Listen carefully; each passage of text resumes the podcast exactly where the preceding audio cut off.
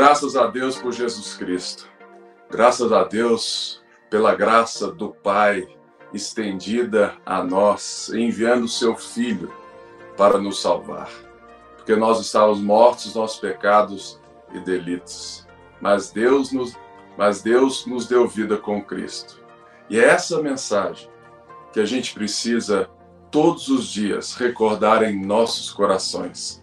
E por isso hoje nós vamos iniciar uma nova série, Resgatando a Reforma, justamente para lembrar aquilo que aconteceu em 1517, quando Martinho Lutero, ao ler a carta de Paulo aos Romanos, ele percebe que toda uma ideia de que o homem precisava ser justo diante dos olhos de Deus, alcançar essa justiça, que aquilo estava em desacordo com as Escrituras. Quando ele lê que é que a justiça de Deus é por meio da fé, Lutero então para de tentar se colocar merecedor de Deus e ele aceita a graça de Deus, o favor de Deus que foi direcionado a ele, não apenas pela obra do Filho, mas ele entende todo o processo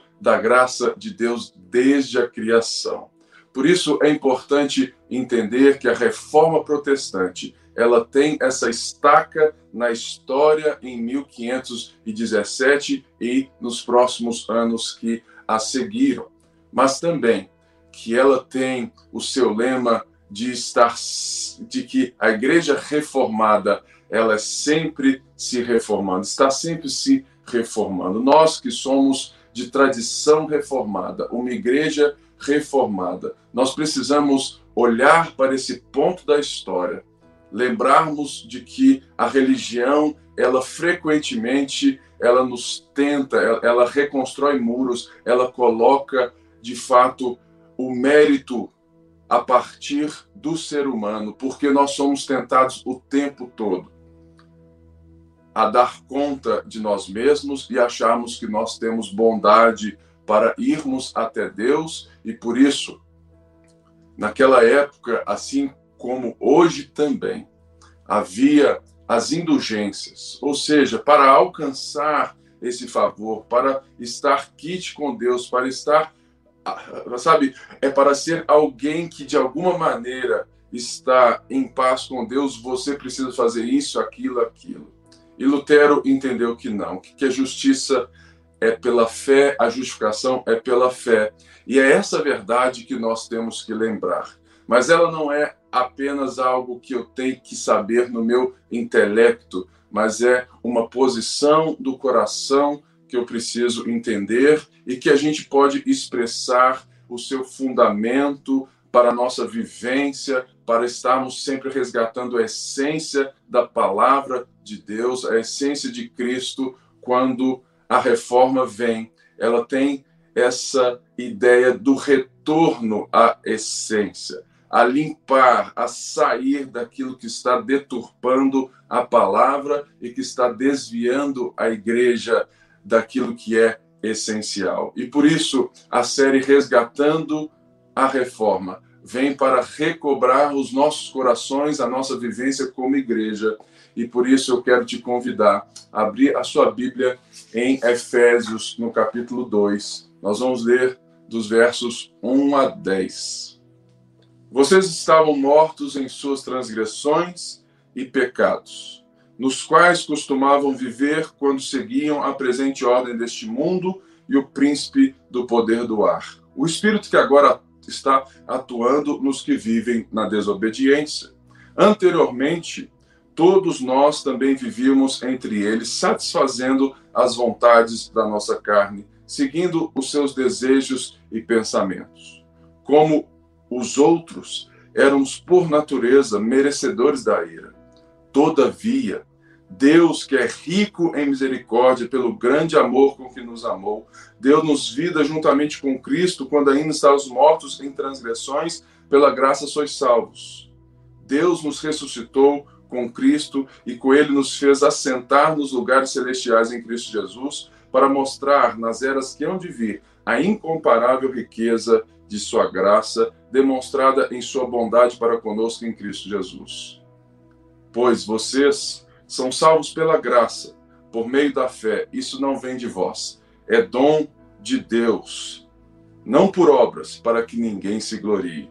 Porque somos criação de Deus realizada em Cristo Jesus, para fazermos boas obras, as, as quais Deus preparou de antemão para que nós as praticarmos. Esse texto lindo de Paulo, da carta que ele escreve para a igreja em Éfeso, trata justamente de uma realidade do nosso coração. Assim como a reforma de Lutero, quando ele se vê totalmente inabilitado para se fazer justo diante de Deus, quando a igreja estava totalmente desviada daquilo que entendemos como a depravação total, daquilo que entendemos como o ser pecador, a natureza pecaminosa que faz do homem esse morto que Paulo está dizendo. Por isso, é impossível que por qualquer mérito, por qualquer obra, por qualquer sacrifício, a gente se torne justo diante de Deus.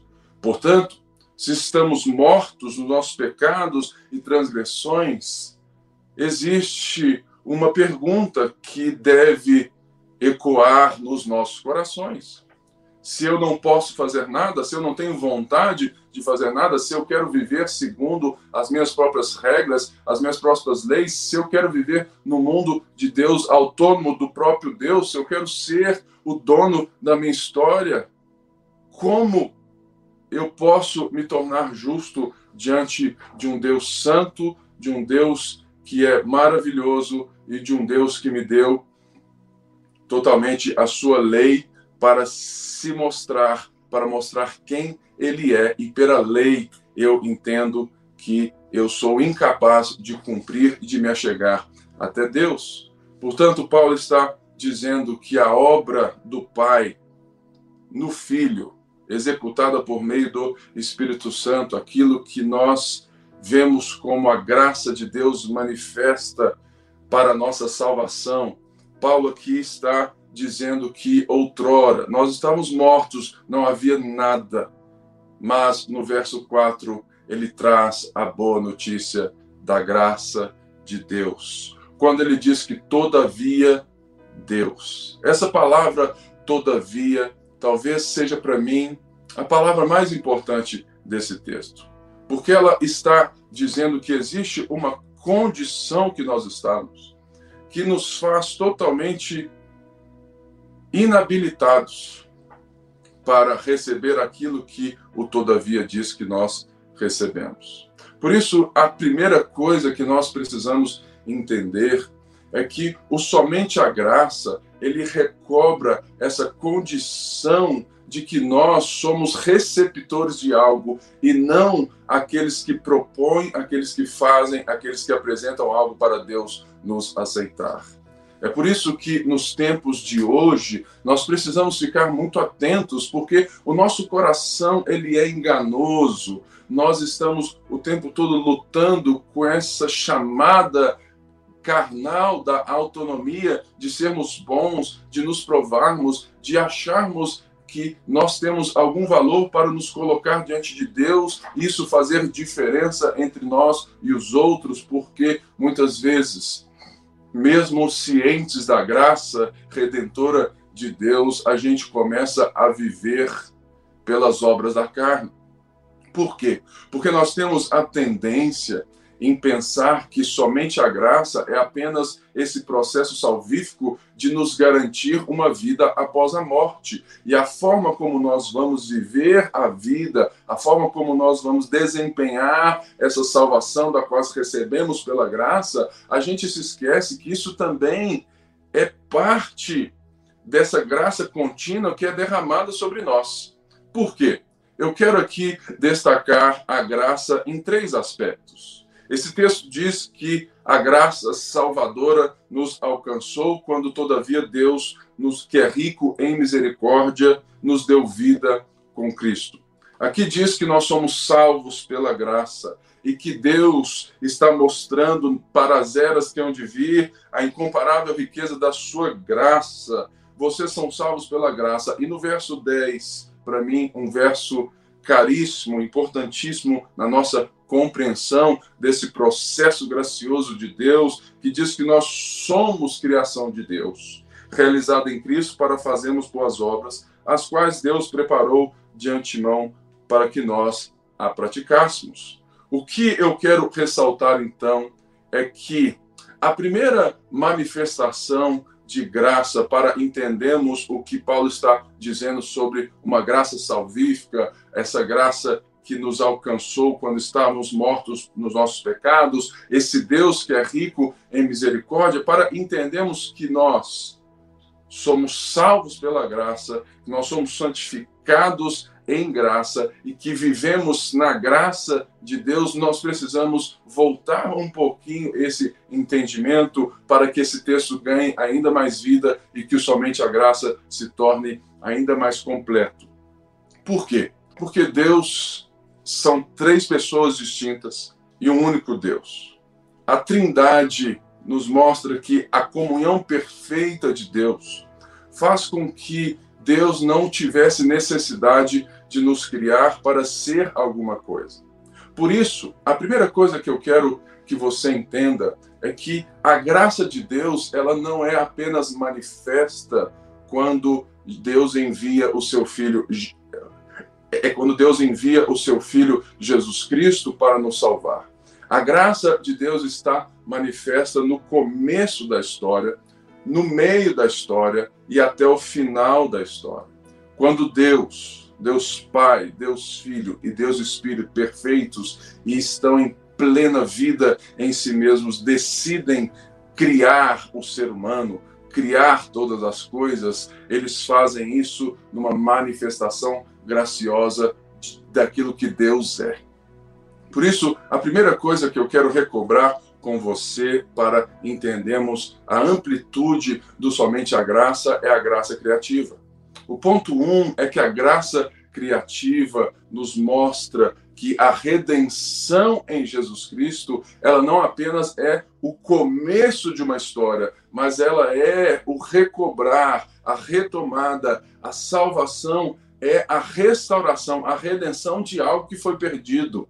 Mas algo que foi perdido porque o homem escolheu ser o seu próprio dono, ser o seu próprio rei, ser autônomo, quando Deus cria o homem para que a comunhão do próprio Deus em si mesmo, o Pai, o Filho e o Espírito, que ele expresse de si mesmo. Então, essa expressão criativa de Deus é também essa expressão graciosa de Deus, ou seja, Deus expressa de quem ele é. Deus é amor. E como Deus é amor, a graça, então, é a, é a operação desse amor de Deus para se manifestar. Então, a criação de todas as coisas e a criação da humanidade como imagem e semelhança de Deus, como corregentes de um jardim, é justamente Deus expressando de si mesmo em uma história maravilhosa, aonde aqueles que são a sua imagem irão refletir para a sua glória na sua atuação com toda a criação.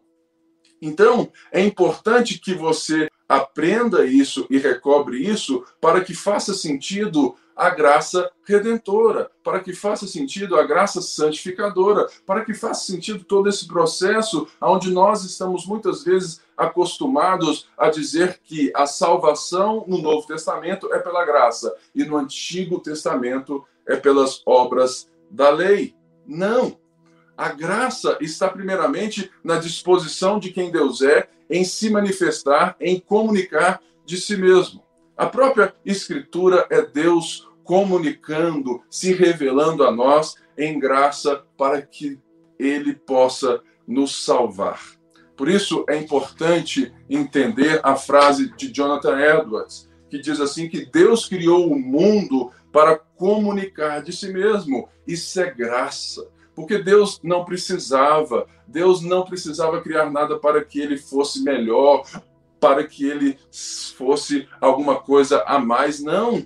A expressão graciosa de Deus na criação já começa nos mostrando que a ótica da vida do sola gratia é justamente enxergar a vida a partir de Deus, a partir do movimento de Deus, a partir da expressão de Deus em nosso favor, para viver a vida, para que nós possamos viver essa vida com Deus, a partir de Deus, sendo totalmente capacitados por Deus.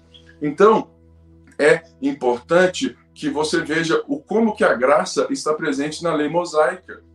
Quando nós recebemos e lemos a lei de Moisés, nós muitas vezes vamos achar que Deus deu aquilo ali para que, que se nós de fato cumpríssemos tudo aquilo que está sendo dito ali, nós nos fazemos merecedores de Deus. Mas, como Paulo diz em Gálatas, a lei é um aio para Cristo.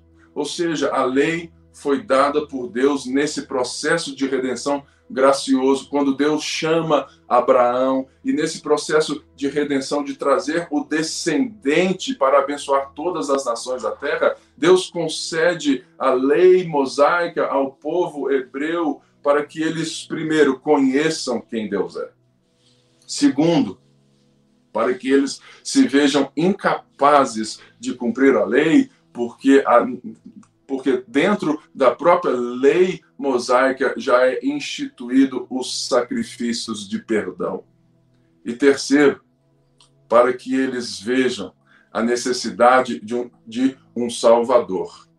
Por isso, é importante enxergar a graça de Deus nesse processo que Deus vem se comunicando com todos nós nesse processo de salvação, então que vem desde de lá desde trás, quando Deus nos cria pela sua graça. E agora, nesse processo redentor, aonde pela lei Deus começa então a mostrar que nós necessitamos de um Salvador, porque quando eu vejo quem Deus é, eu conheço o que Deus requer, a sua santidade, a sua magnitude, então eu preciso da graça de Deus.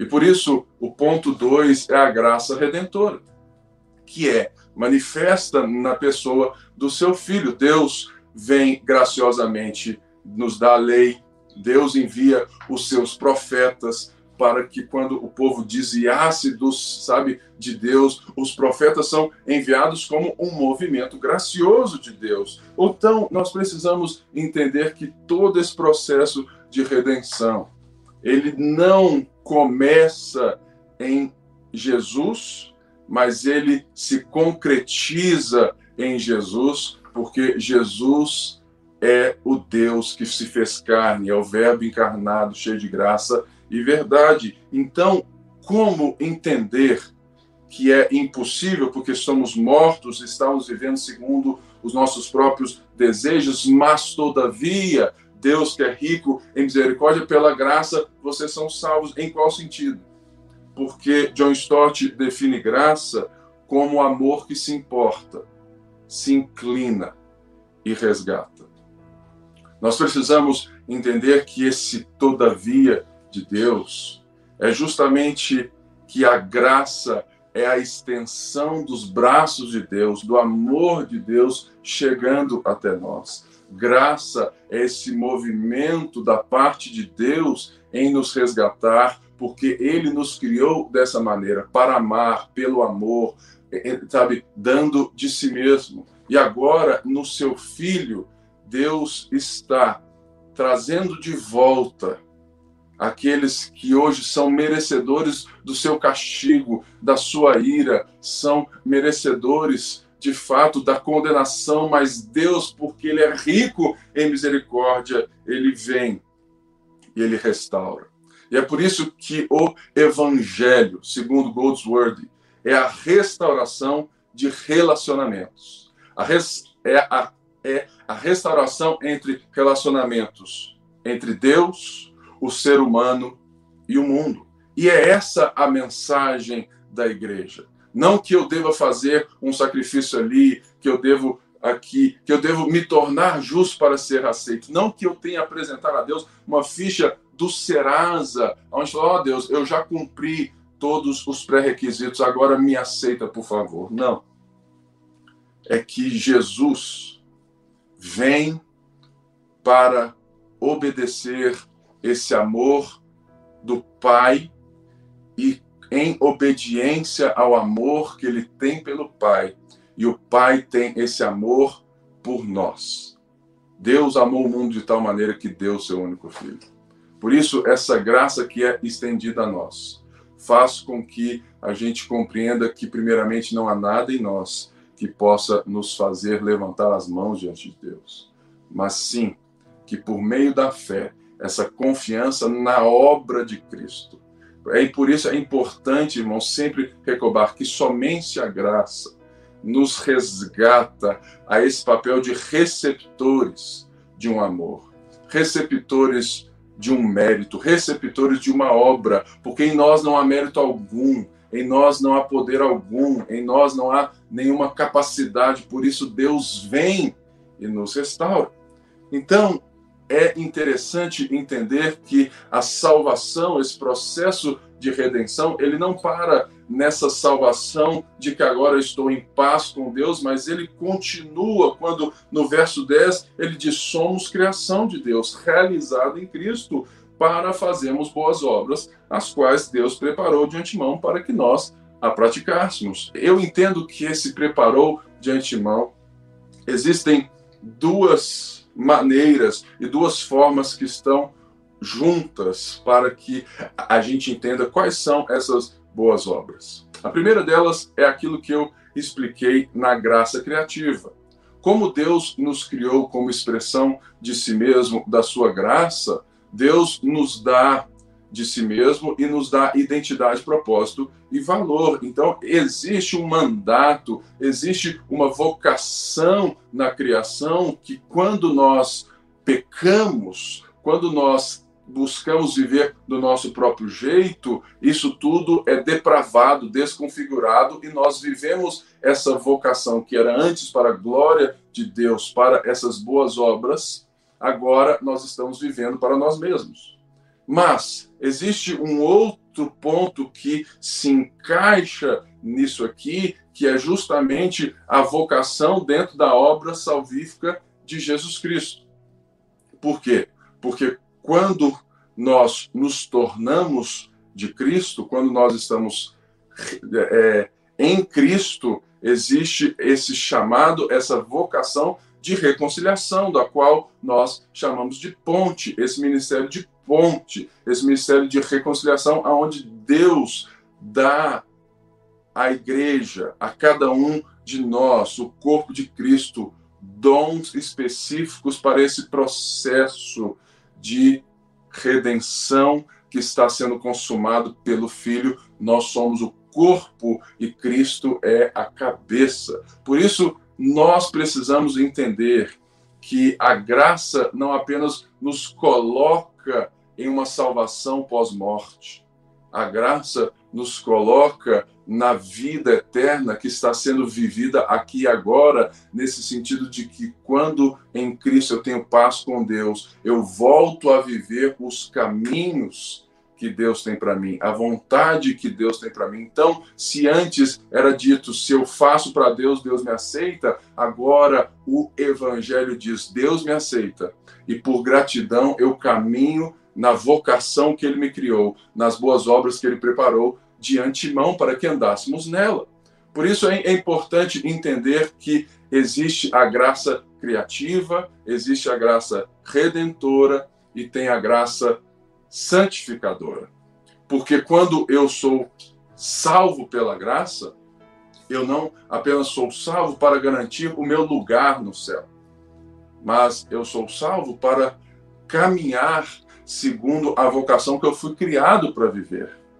Que eu agora posso viver novamente segundo a voz de Deus. Eu posso ouvir e viver segundo a palavra de Deus, porque a graça de Deus, ela me capacita, o poder do Espírito Santo, é Deus dando a nós essa capacidade de vivermos, porque Ele, ele destampou os nossos ouvidos. E agora nós temos a capacidade de viver ouvindo a voz do Espírito, ouvindo a palavra, lendo a palavra e tendo compreensão e poder para vivermos essa vida em Cristo Jesus. Por isso, as boas obras aqui não têm o sentido de fazer para ser aceito, mas tem esse sentido de que agora que estamos em Cristo, andamos segundo Cristo, andamos segundo Deus, andamos na jornada da vontade de Deus, nesse caminho do amor, que é uma expressão de graça.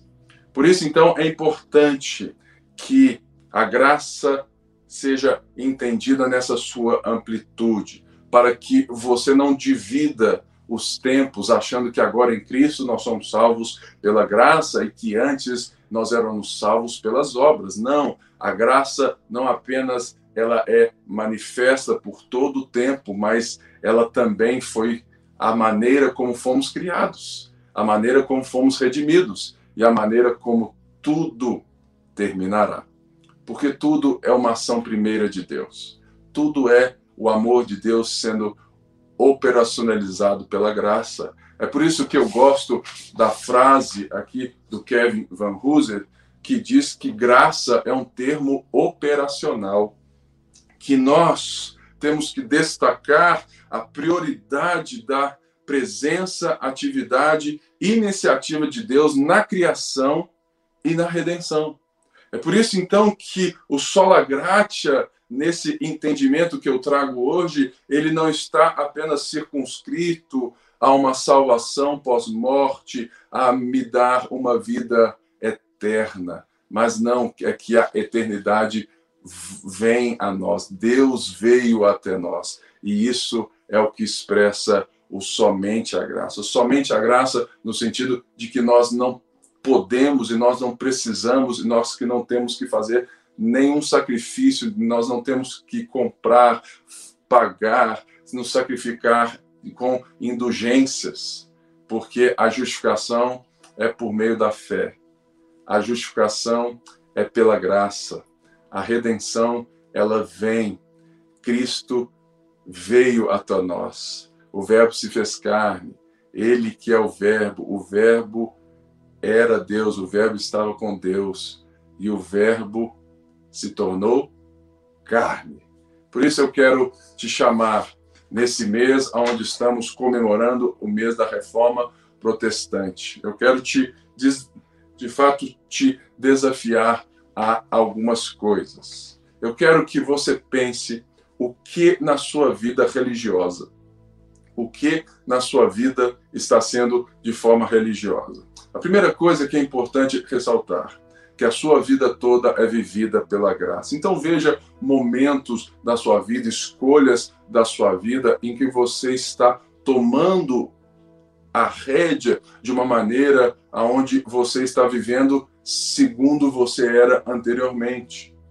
Outra coisa, é por causa disso que nós muitas vezes colocamos a fé, colocamos a vida em Deus como um departamento de toda a nossa vida. Não o somente a graça traz toda a nossa vida para essa dependência da operação do amor de Deus, porque a salvação não afeta apenas aquilo que eu vou viver, né, após a morte, mas a salvação é a restauração de todas as coisas e me colocando novamente na posição, na vocação que eu tenho em Deus para viver todas as coisas. Então, você pela graça, você vai servir a Deus no trabalho, na família, em todas as relações. É a partir dessa graça de Deus, desse poder de Deus que é dado a nós. Por isso, preste muito atenção pela forma como você está se relacionando com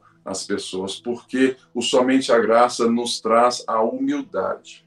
A humildade de sabermos que não somos melhores do que ninguém, que não temos algo em diferencial de ninguém.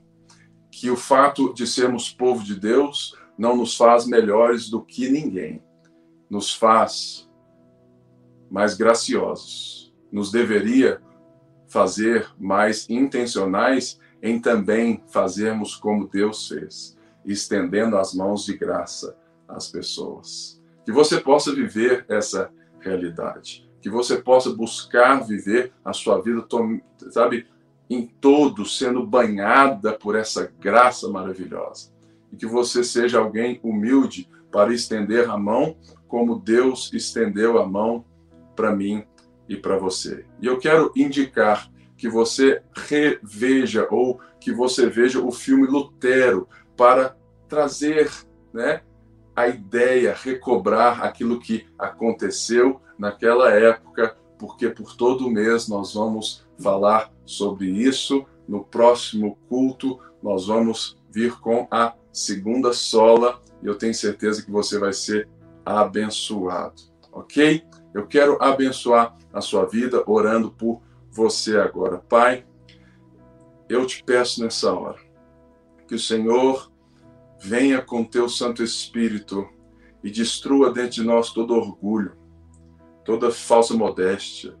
Que o Senhor mostre aos nossos corações aqueles lugares aonde parece que a tua graça não feriu, que a tua graça não entrou, aonde nós nos vemos ainda autônomos, bons e capazes, mas que haja dentro de nós essa compreensão de que éramos merecedores da ira, totalmente desprovidos, totalmente mortos. Mas o Senhor, pela sua grande misericórdia, o Senhor que é rico em misericórdia, nos amou. Enviou o teu filho, pela graça somos salvos. Isso não vem de nós, é dom do Senhor.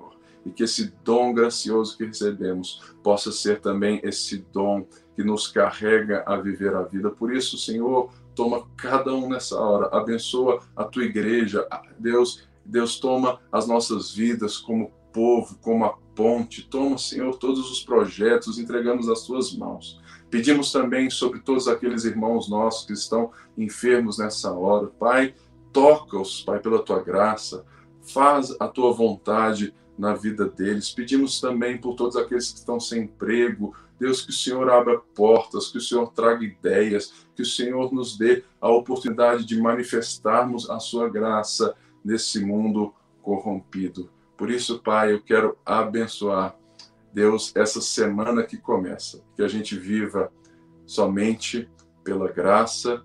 Sabemos que o Espírito Santo nos dá o poder de vivermos as boas obras que o Senhor preparou de antemão. Em nome de Jesus. Amém. Amém? Deus te abençoe, uma ótima semana. Vamos juntos. Somos a ponte. Tchau, tchau.